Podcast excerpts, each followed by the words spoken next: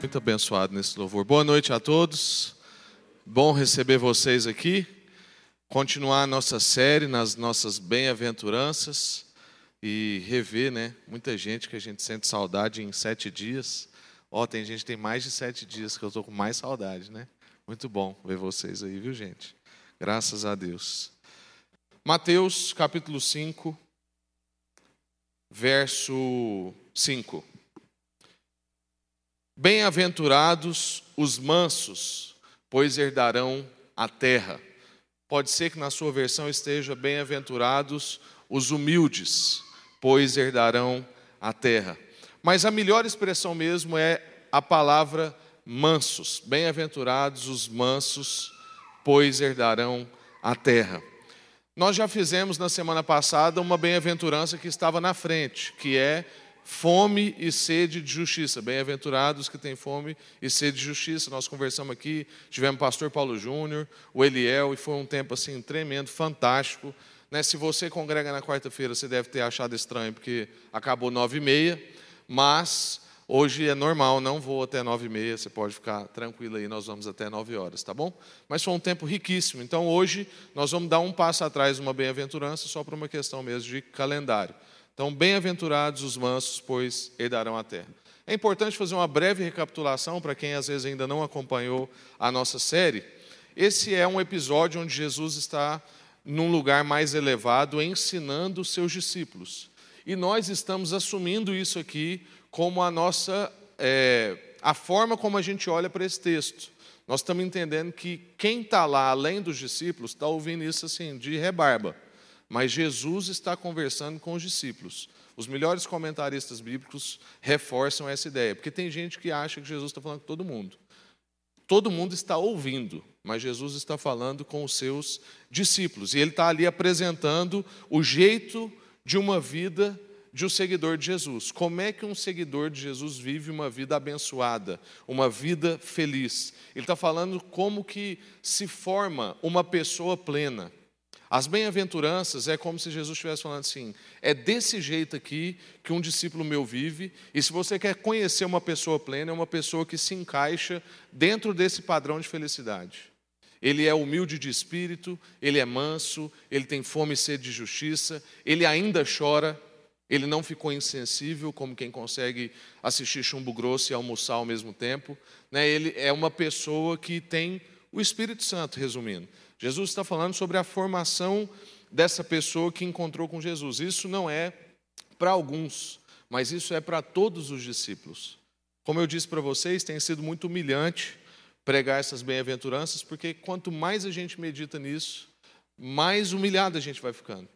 E para essa exposição de hoje, hoje eu tive que fazer um corte de seis páginas na nossa exposição, porque eu entendi que nós não chegaríamos ao final se a gente não fizesse isso, de, do tanto de coisa que teria para a gente meditar e conversar e ser humilhado né, diante dessa, dessa palavra. Então, isso é uma palavra para todos nós, todos aqueles que se consideram discípulos de Jesus. Isso não é para um tipo de cristão especial, mas é a apresentação mesmo do jeito que os cristãos vivem. Uma outra coisa que a gente não pode esquecer é que essa é uma conversa espiritual. Então nós precisamos entender, como a gente falou, que aquele que é humilde de espírito, pobre de espírito, Jesus não está falando sobre classe social. E depois, todas as bem-aventuranças, nós vamos percebendo que Jesus não está falando sobre questões somente terrenas. As palavras de Jesus não estão confinadas a essa limitação que nós vivemos na terra. São conversas espirituais. Então, mansidão e terra, que são que é o que Jesus está falando aqui, bem-aventurados os mansos, pois herdarão a terra mansidão e terra tem que ser compreendido numa dinâmica espiritual, numa perspectiva espiritual. Jesus está trabalhando então aqui essa virtude, mansidão, de acordo com a nossa relação com o Pai e a nossa relação com as pessoas. Então, quando Jesus está dizendo que nós somos felizes quando nós somos mansos, é manso na nossa relação com Deus e na nossa relação com as pessoas, nessa compreensão de uma espiritualidade. Então, o próprio Jesus se revela para nós como um padrão de mansidão. E aí é importante você quebrar o seu preconceito com a palavra manso, porque na nossa cultura, quando a gente diz que fulano é manso, é porque ele é preguiçoso, à toa, devagar. Nós não colocamos isso como virtude. Mas é importante você tirar esse preconceito, porque não é disso que Jesus está falando. Pelo contrário, uma das palavras que Jesus disse foi: O meu pai trabalha até hoje e eu também. Então, mansidão não tem nada a ver com essa perspectiva pejorativa que a gente usa. E o nosso Senhor Jesus, então, é o próprio padrão de mansidão. Como a gente vai ver um pouquinho mais para frente, Paulo, quando narra sobre Jesus, em Efésios capítulo 2, ele vai dizer que Jesus não teve por usurpação ser igual a Deus. Antes, fez-se servo. Fez um movimento difícil, que é um movimento de descendência. Desceu às partes mais baixas da terra. Então, aí a palavra humilde nos ajuda. Porque aqui eu disse que em algumas versões podem aparecer bem-aventurados os humildes. E aí, nesse sentido, ela parece com manso do jeito que nós vamos trabalhar aqui hoje. Agora, uma outra coisa, antes da gente começar a entrar mais dentro do texto, que é também importante a gente entender, é que mansidão não é uma característica de nascença. Ninguém nasce manso. Porque às vezes a gente pode achar que tem gente que tem uma. Às vezes a pessoa tem uma certa fleuma. É o meu caso, por exemplo. Tem gente que diz assim, nossa, não consigo te ver nervoso. Fala assim, conversa com a Iana, conversa com o Vitinho, conversa com o meu conselho, né? Porque no conselho a gente fica nervoso. Então, não existe essa coisa de alguém que nasceu manso. Pode ser que você tenha uma personalidade que tem essa fleuma, como eu estou dizendo. Mas Deus conhece seu coração e sabe que às vezes lá dentro você está gritando. Você está igual o pato. Já viu o pato, né? O pato está andando em cima da água assim. Só que lá embaixo está e às vezes a gente está assim. A gente apresenta uma certa né, fleumazinha, mas lá dentro a gente está falando alguns palavrões. Né? Então, irmãos, eu vejo isso nos meus filhos. Né? Quando o Vitinho nasceu, eu lembro que eu falava assim, gente, como que é um pecadorzinho miserável desde já que nasce. Manipulador. Né? Assim, ele aprende. É, três dias de vida ele aprendeu que se ele chorar, você vai lá no berço. É impressionante. A Aurora, tem hora que a gente põe ela no berço, parece que tem espinha, ela estica assim, ó, e grita. Não é mansa, é agressiva, é nervosa. Mais que o Vitinho, mulher deve ser, não sei. Mas irmãos, qualquer semelhança, né? Mas os dois no, batismo, né, o Deus falou para nós que são pacificadores. Então a gente crê, porque isso é numa dinâmica espiritual. Mas mansidão, irmãos, é um fruto do Espírito. Lembra lá quando a palavra de Deus diz: e os frutos do Espírito são, e um deles é mansidão, domínio próprio. Então a gente precisa entender mesmo que isso é uma dinâmica espiritual na nossa vida. A mansidão é um fruto do Espírito. Então você não tem desculpa no seu temperamento para dizer assim: ah, eu nasci nervoso, eu, minha família é nervosa, todo mundo lá é, é mais agressivo, ganha as coisas na força. Não, irmãos, isso é um fruto do Espírito. Se você tem o Espírito Santo, você pode desenvolver a mansidão. O que é mansidão? A mansidão implica no espírito que se deixa ensinar. É uma pessoa que aprende a escutar e, sobretudo, que se rende à orientação do Espírito.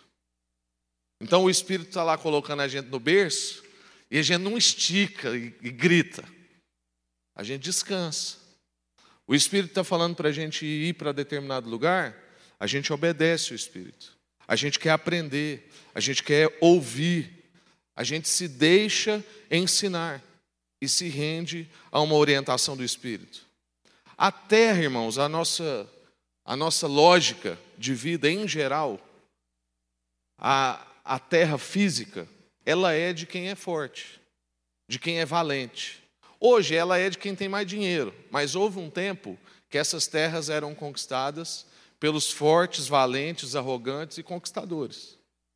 Hoje, pode ser que ela é herdada por quem tem dinheiro e é arrogante, conquistador, valente e forte. Até porque é um pouco difícil no mundo que a gente vive ter muito dinheiro sem essas características. Não estou dizendo que é impossível. Mas é bem difícil. Mas aí surge uma pergunta: do que, que adianta eu conquistar a terra se eu não tenho gente nela? porque eu matei todo mundo, porque eu afastei todo mundo, porque eu acabei com a minha família, para conquistar as coisas que eu queria. Como diz o Carlinhos Queiroz, quem faz guerra, no fim, não herda nada, apenas destroços. Então, às vezes, a gente está na nossa vida guerreando com um tanto de gente, guerreando com as circunstâncias, e no fim, não vamos herdar nada, porque vamos herdar uma terra sem gente. E aí, qual o sentido disso? Os poderosos e os famosos ficam entre inimigos e bajuladores. E eu não creio que isso seja uma perspectiva de felicidade. E por que, eu estou dizendo isso? Porque às vezes a gente acha, então, que essa é uma perspectiva de vida que vale a pena e que vai me trazer sucesso e felicidade. Eu ficar famoso e poderoso. Mas a verdade é que a gente vê que os famosos e poderosos não conseguem andar na rua sem um segurança, não conseguem fazer uma amizade sem achar que a pessoa tem uma segunda intenção, terceira intenção e tantas outras intenções. E na verdade, essa pessoa não tem paz e nem liberdade. Ao contrário do que ela almejava, não é o que essa pessoa colhe. Bem-aventurados os mansos, porque herdarão a terra. Irmãos, mansidão não era um traço de felicidade daquele tempo de Jesus. O tempo que Jesus está compartilhando essa palavra, dizendo que felizes são aqueles que são mansos, era um tempo tenso politicamente, como a gente já conversou. Era um tempo de opressão imperial, o Império Romano estava fazendo pressão.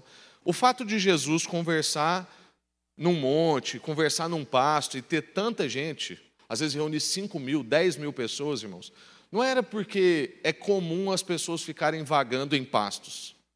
É porque o Império Romano estava fazendo pressão nas pessoas e elas não estavam conseguindo viver na cidade.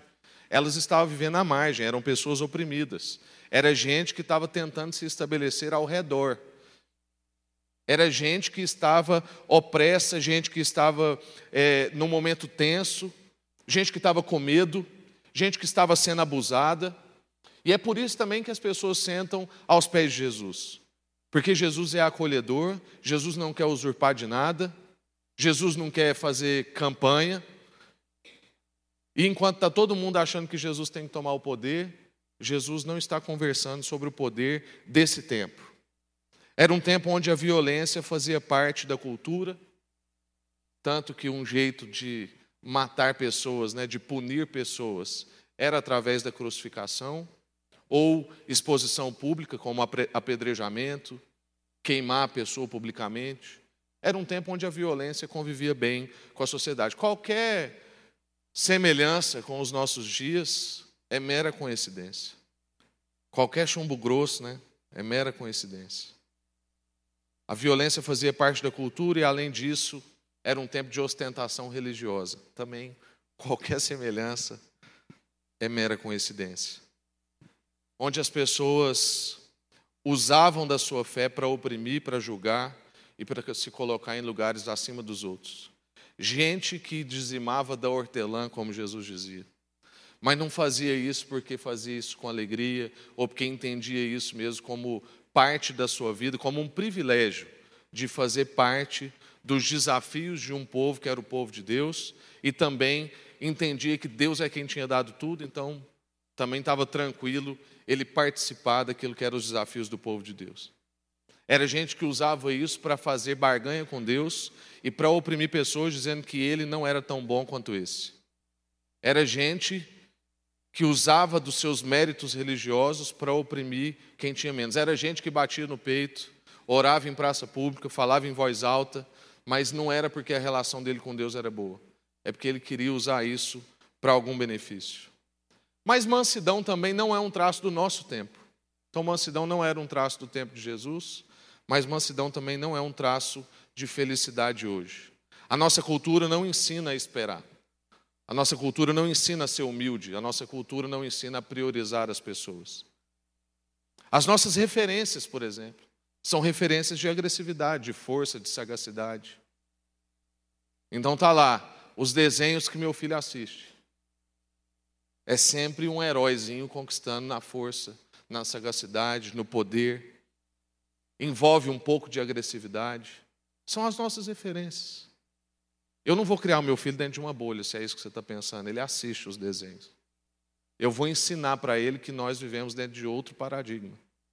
Mas não era um traço daquele tempo e não é um traço de hoje. Nem na igreja a gente não aprende a esperar. Então você vai ali no instituto, né? Eu não estou falando isso para denegrir o instituto, tá, irmãos? Porque talvez a escola institucionalmente tem nada, não, não tem culpa sobre isso. Mas você vai lá na frente do IP, um colégio cristão, e está lá um monte de pai com adesivo de igreja no carro, parando em faixa dupla, faixa tripla. Gente que para o carro atrás dos outros que estão estacionados direito e vai buscar o filho dele porque é rapidinho. E ele está com pressa. O outro não deve estar tá com pressa. A gente não aprende a esperar. A gente não é ensinado a ter humildade, a andar um pouco mais por causa de alguém, a deixar alguém passar na fila. A nossa fé, na verdade, parece que as pessoas ensinam que fé é para conquistar os primeiros lugares. E não porque eu tenho fé o suficiente, eu posso entregar os primeiros lugares e esperar um pouco mais. Quem precisa de primeiro lugar é quem não tem fé, gente. Quem tem fé pode esperar, ué. Para que a fé, então? Na nossa cultura, as pessoas querem se impor às outras, expressar a sua personalidade, marcar. Para a nova geração, lacrar. Né? Tem um esquema aí que é lacração agora. Fulano lacrou. A nossa cultura é assim cheia de manipulação e de dominação. Essas são as características que marcam o fio condutor de uma vida feliz no tempo presente ou para alcançar o sucesso no tempo presente. Mas Jesus apresenta a mansidão como um jeito feliz aos seus discípulos. Como a gente já disse antes, algumas semanas atrás, a Bíblia não é uma coleção de livros desconexos, mas ela é a narrativa de uma grande história. Então, nesse sentido, a gente precisa entender, é importante a gente perceber que essa afirmação que Jesus está dizendo sobre os mansos herdarem a terra é uma afirmação que faz relação com mansos herdando a terra lá em Salmos. Já mencionado lá em Salmo 37. Se você quiser conferir, você vai ver lá que no Salmo 37, no verso 9, 11, 22 e 29, Deus está falando sobre isso antes de Cristo. E Jesus vem e reforça essa verdade porque as Escrituras é uma única verdade e não uma coleção de livros. Salmo 37, 9 a 11 vai dizer: Pois os maus serão eliminados, mas os que querem esperar no Senhor receberão a terra por herança. Um pouco de tempo e os ímpios não mais existirão, por mais que os procure, não serão encontrados, mas os humildes os mansos receberão a terra por herança e desfrutarão de pleno bem-estar. Poderíamos traduzir por felicidade. Continua depois dizendo que aqueles que o Senhor abençoa receberão a terra por herança, mas os que ele amaldiçoa serão eliminados. Verso 32. Verso 28 e 29 do Salmo 37. Pois o Senhor ama quem pratica a justiça e não abandonará os seus fiéis. Para sempre serão protegidos, mas a descendência dos ímpios será eliminada. Os justos, os humildes, os mansos herdarão a terra e nela habitarão para sempre. Jesus então está dizendo para os discípulos que herdar a terra só faz sentido quando essa herança for uma herança de irmãos. Porque, como a gente já perguntou na nossa introdução, do que, que adianta eu herdar uma terra sem gente? Do que, que adianta eu conquistar, deixar minha família para trás, ficar inimigo de todos, fazer de espertão com alguns, e depois esses descobrem, e no fim eu estou sozinho, então eu estou herdando o quê? Quantas histórias você já não ouviu, ou talvez você está nisso agora, nesse momento, num emaranhado de herança? briga por herança.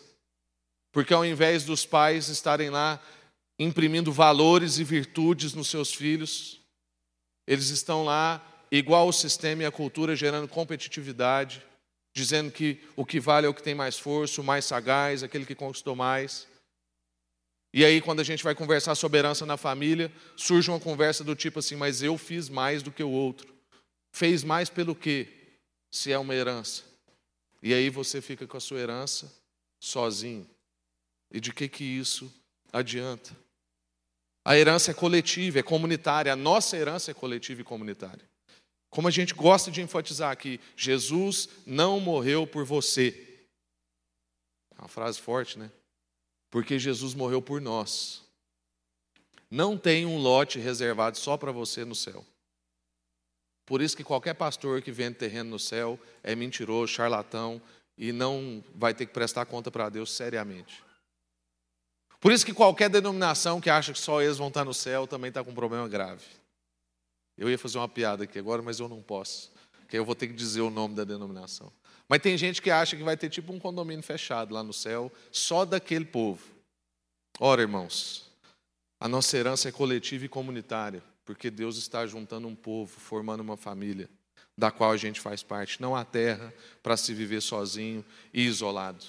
Jesus é essa referência de mansidão, ele não usurpou de ser igual a Deus, não ficou realizando os seus milagres para provar coisa alguma ou para explicar a si mesmo. É interessante isso, você não vê Jesus nos evangelhos provando a si mesmo. Fala assim, não, eu vou explicar porque que eu fiz isso, vocês não me entenderam bem. Jesus não está nem aí para isso. Pense numa pessoa bem resolvida, era Jesus. Quem quisesse entender, que fizesse força para compreender. Ele não ficava lá explicando a si mesmo, ele não fazia milagres para provar alguma coisa. Ele só fazia aquilo que ia abençoar as pessoas. O senso de. A prioridade de Jesus era tanto a bênção que quando ele está diante de um paralítico, ele fala assim: os seus pecados são perdoados, porque essa é a melhor bênção de todas. E aí, quando o povo vai lá e confronta, ele fala assim: não, tá bom, vocês querem ver gente andar? Então anda aí. Ué. Mas bênção mesmo é ter os pecados perdoados. O que vai ajudar essa pessoa não é só ele andar. Porque se eu fizer ele andar e ele caminhar para o inferno, de que, que vai adiantar? Ele precisa ter um encontro comigo. Ele precisa ter os seus pecados perdoados. Tudo que ele fez, então, foi para que aprendessem dele, para revelar vida na vida das pessoas. Jesus conquistou o mundo com mansidão. Isso é uma frase forte também. Não é minha, mas eu não lembro onde eu li. Então, autor desconhecido. Jesus conquistou o mundo com mansidão. Numa época onde o que valia era a violência, a conquista, a opressão, Jesus conquistou todo mundo ali com mansidão. E não só naquela época, mas depois de dois mil anos nós estamos aqui reunidos em nome dele. E tantas outras pessoas se reúnem em nome dele. E ele conquistou todas essas pessoas com mansidão. As ações de Jesus não eram reações ao modo como as pessoas agiam. A mansidão dele não dependia de como que ele era tratado. Porque às vezes a gente tem isso, né? A gente fala assim: "Não, eu sou uma pessoa até controlada, eu sou manso, eu sou uma como diz o povo aí, né? Eu sou uma pessoa boa. Mas é o povo é que pisa no meu calo. Foi fulano é que me irritou. Mas onde é que a gente vai demonstrar misericórdia e amor se não é com quem nos força a isso? O próprio Jesus disse: amar quem nos ama é fácil, ame o seu inimigo. Esse é o nosso desafio. Por isso que é humilhante, irmãos. É porque nós vivemos em outro paradigma, nós não somos desse reino. Nós somos inseridos no reino de Deus e a lógica do reino de Deus é essa: que a gente ama os mais difíceis, que a gente exerce misericórdia com quem nos força a exercer misericórdia. Eu não preciso exercer misericórdia quando o Bruno toca, porque ele só me abençoa. Eu tenho que exercer misericórdia quando o meu filho acorda três da manhã, no meu sono profundo. Para eu não citar outros exemplos aqui, às vezes corre o risco de parecer que eu estou falando de algum irmão, né? Eu ia dar um exemplo aqui de algum atendimento, mas é às vezes tem algum irmão que fala, você está falando de mim, está me expondo ali. Não, é porque tem várias pessoas com problemas parecidos, viu, irmãos? Mas a mansidão de Jesus não era dependente da forma como ele era tratado. E como a gente tem o mesmo espírito que habitava no Senhor Jesus, nós também podemos ser assim. No momento de maior tensão, na minha opinião, dos evangelhos, né? É, aquilo me impacta. João 13, 14, 15. Jesus se despedindo dos discípulos. Eu fico pensando assim: se eu convivesse com a pessoa que tem o poder de fazer tudo, eu já vi ele fazer tudo, eu já vi ele resolver problema de comida, já vi ele resolver problema de, de tempo, de cronologia, de, já vi ele resolver problema de enfermidade, vi ele resolver problema de pecado, vi ele resolver problema de tu, vi ele andar em cima d'água. Aí essa pessoa que está comigo todo dia e faz tudo isso está indo embora. Irmãos, eu ia ficar desesperado. Marcão está um ano fora, a gente já fica assim, que saudade. E eu nunca vi o Marcão andar em cima d'água, nem multiplicar pão. Esses discípulos desesperados, e Jesus fala a frase-chave. Jesus fala assim: é necessário que eu vá, para que o Espírito venha.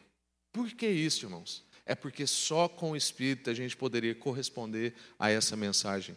Essa não é uma mensagem que se responde humanamente. Por isso que se a gente prega isso aqui para qualquer pessoa que não tem o Espírito Santo, ele olha e fala assim: bobagem, não dá para viver assim, é impossível. Por isso que Jesus, quando encontra com os discípulos, fala assim: vocês não fazem nada até o Espírito Santo vir. Lá em Atos. Não façam nada até o Espírito Santo vir. Porque sem o Espírito nada podemos fazer, irmãos. Então a gente pode achar que mansidão é uma posição passiva, mas não é. A proposta bíblica de mansidão é uma postura ativa. Eu faço movimentos intencionais em direção à mansidão porque tem o Espírito Santo. Nós não estamos falando de omissão, porque às vezes tem gente que acha que é do tipo assim: mansidão é assim, ah, eu não vou me envolver nisso para não gerar tensão. Ah, eu não vou me envolver isso para não dar problema. Não, isso não é mansidão, irmãos. Isso é omissão. Mansidão é você se envolver no furacão sem ser envolvido e engolido por ele. É você estar no meio da tensão e você é a referência de mansidão ali. Você é a referência de sanidade. Você apresenta que você é de uma outra lógica. É por isso que o cristão, para quem não é cristão, não faz sentido, ele é um enigma. A pessoa fala assim: eu não consigo entender Fulano. A hora que eu acho que ele vai reagir de um jeito, ele reage do outro. Está todo mundo fazendo tal coisa e ele não está. Logo, irmãos, isso revela uma denúncia. Que se as pessoas olham para nós e não conseguem ver em nós um enigma e um paradoxo, tem um problema com a nossa vida cristã. E é por isso que eu digo que pregar nisso é humilhante. Jesus, então, irmãos, está revelando para nós a nossa verdadeira identidade. Somente alguém com muita consciência de quem realmente é não sente necessidade de se provar e se explicar e apresentar os seus títulos ou violentar o tempo todo. Quem violenta, quem fica se fazendo de títulos, quem quer se explicar demais, quem quer se provar o tempo inteiro, é uma pessoa mal resolvida. É gente com crise de identidade. Jesus revela alguém plenamente consciente de quem é. Por isso ele não se explica. Por isso ele não faz para provar.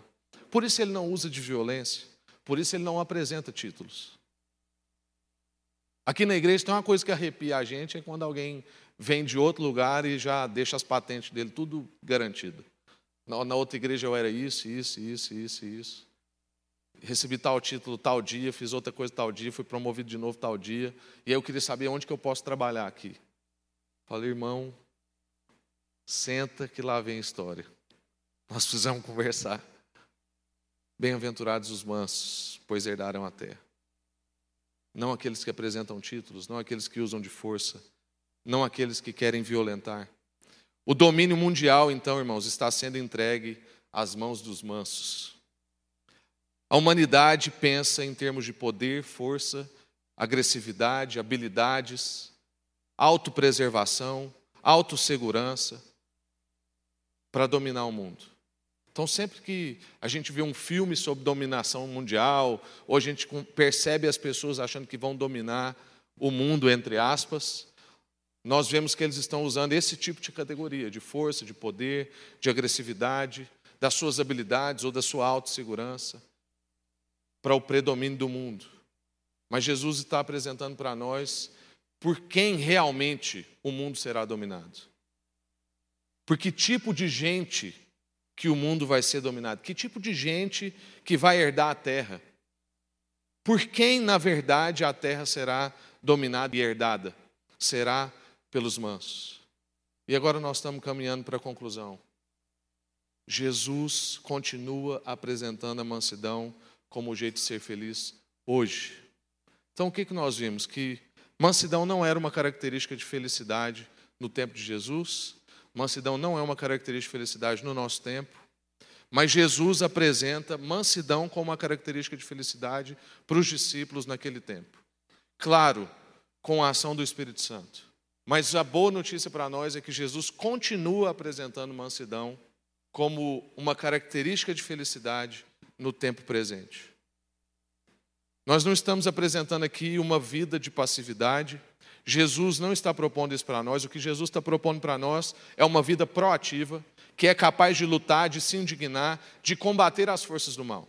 Tanto que depois, lá em Romanos 12, Paulo vai dizer: Não vos conformeis com esse mundo, mas transformai-vos a vossa mente pela renovação da palavra. Se indignem com as coisas desse mundo. É como se Paulo estivesse dizendo que bem-aventurados são os indignados. Então a gente não é um povo passivo, muito pelo contrário. Nós somos um povo que se indigna. Um povo que é capaz de lutar, de combater as forças do mal. Mas o nosso combate, irmãos, tem foco na preservação da vida. O nosso combate tem foco na revelação de vida, na apresentação do amor. É isso que o nosso combate faz. Qualquer combate que vai perder vida, que vai deixar a gente pelo meio do caminho, que vai arrancar a virtude das pessoas, esse não é o nosso combate.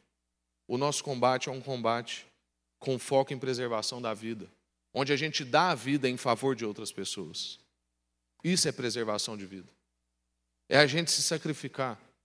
É como a relação de pais com filhos, onde a parte consciente é a que sempre sofre mais. Todo mundo aqui que é pai sabe que quando vai disciplinar um filho, você fica pior do que ele.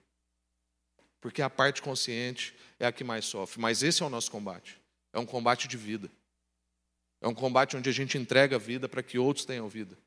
Quem é agressivo, quem é acelerado, quem tem a alma inquieta, quem é cheio de direitos, apaixonado por si mesmo, cheio de cuidados consigo, sensível demais quanto a si próprio, que passa a vida inteira cuidando de si e dos seus próprios interesses, não é feliz.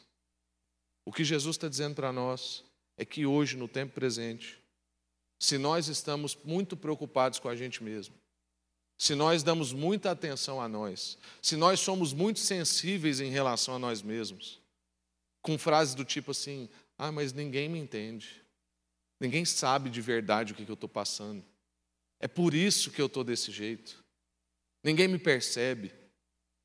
Irmãos, humildade não é pensar de você menos do que você é. Humildade é pensar menos em você, é esquecer-se de si. Na Bíblia não tem frases como a que a gente ouve na nossa sociedade, do tipo assim: se ninguém cuidar de você, ninguém vai cuidar. Isso é uma questão cultural, irmãos, não está nas Escrituras. Quando a Bíblia diz para a gente amar o próximo como a gente mesmo, é porque Jesus está partindo do pressuposto que a gente é apaixonado por nós. Então ele está dizendo assim: ame alguém como você já ama você. Jesus não está dizendo para você, chegue na frente do espelho, olhe e fale assim: você é o cara, você é importante. Cuide de você, valorize-se. Você é uau, como tem algumas pessoas dizendo por aí. Não, irmãos, a gente já pensa isso de nós. A gente tem problema de baixa estima, não, a gente tem problema de alta estima, que afeta a nossa autoestima. O que, que eu estou querendo dizer com isso? Quem tem problema de baixa estima é porque pensou de si mais alto do que ele podia alcançar. Aí ele ficou depressivo. Mas é porque tem um problema de alta estima. A solução para a gente ser manso, para a gente ser humilde de coração, é a gente não pensar em nós mesmos. E não acho que você será abandonado, como a sociedade diz. Porque Jesus está falando que esse é o caminho da felicidade, porque Ele cuida de nós. Como o salmo que nós abrimos o culto hoje, que o Senhor é o nosso pastor e nada nos faltará. E como os nossos irmãos do Projeto Sola cantaram, se o Senhor é o meu pastor, aquilo que eu não tenho, eu não preciso. Mas Deus está cuidando de você enquanto você está cuidando dos negócios do Pai. Você não vê Jesus preocupado consigo mesmo, porque ele tinha certeza que o Pai estava cuidando dos negócios dele. A lógica de Jesus é o seguinte: eu cuido dos negócios do meu pai, meu pai cuida dos meus negócios. Está tudo certo. Eu não preciso preocupar quanto a mim mesmo. E aí eu quero lembrar para a gente encerrar mesmo a nossa frase do início, que a gente não pode se desculpar no nosso temperamento ou nos nossos impulsos. Como a gente disse, ninguém nasce manso. A mansidão é um fruto do Espírito. A mansidão é fruto de espiritualidade. Então eu queria que você saísse daqui guardando uma frase.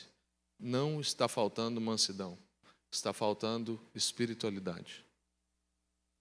Porque mansidão é fruto do Espírito. Desenvolvam a sua espiritualidade e vocês terão esse fruto naturalmente. Amém? Você não sai daqui às vezes pensando assim, tem que fazer uma grande força. Não, irmãos. Trabalhe a sua espiritualidade, trabalhe a sua relação com Deus, pense menos em si, confie que Ele é o seu pastor e nada você terá falta.